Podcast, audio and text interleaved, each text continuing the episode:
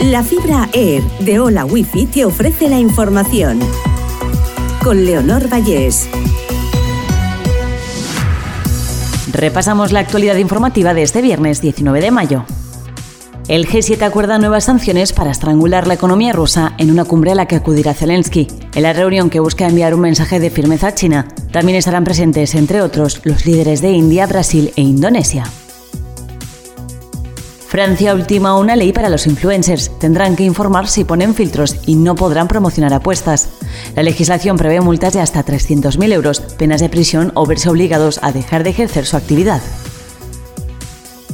Dos hermanas mellizas de 12 años mueren al precipitarse por una ventana en Oviedo. La policía investiga los hechos y los padres de origen ruso están recibiendo atención psicológica. Los partidos políticos han suspendido los actos locales de campaña. Fin de semana de lluvias, tormentas y olas en media docena de provincias españolas. Los cielos estarán nubosos en todo el extremo norte de la península con lluvias y también en todo el área mediterránea. Las multas por exceso de velocidad se disparan en la comunidad valenciana hasta ser 100.000 más que en 2021.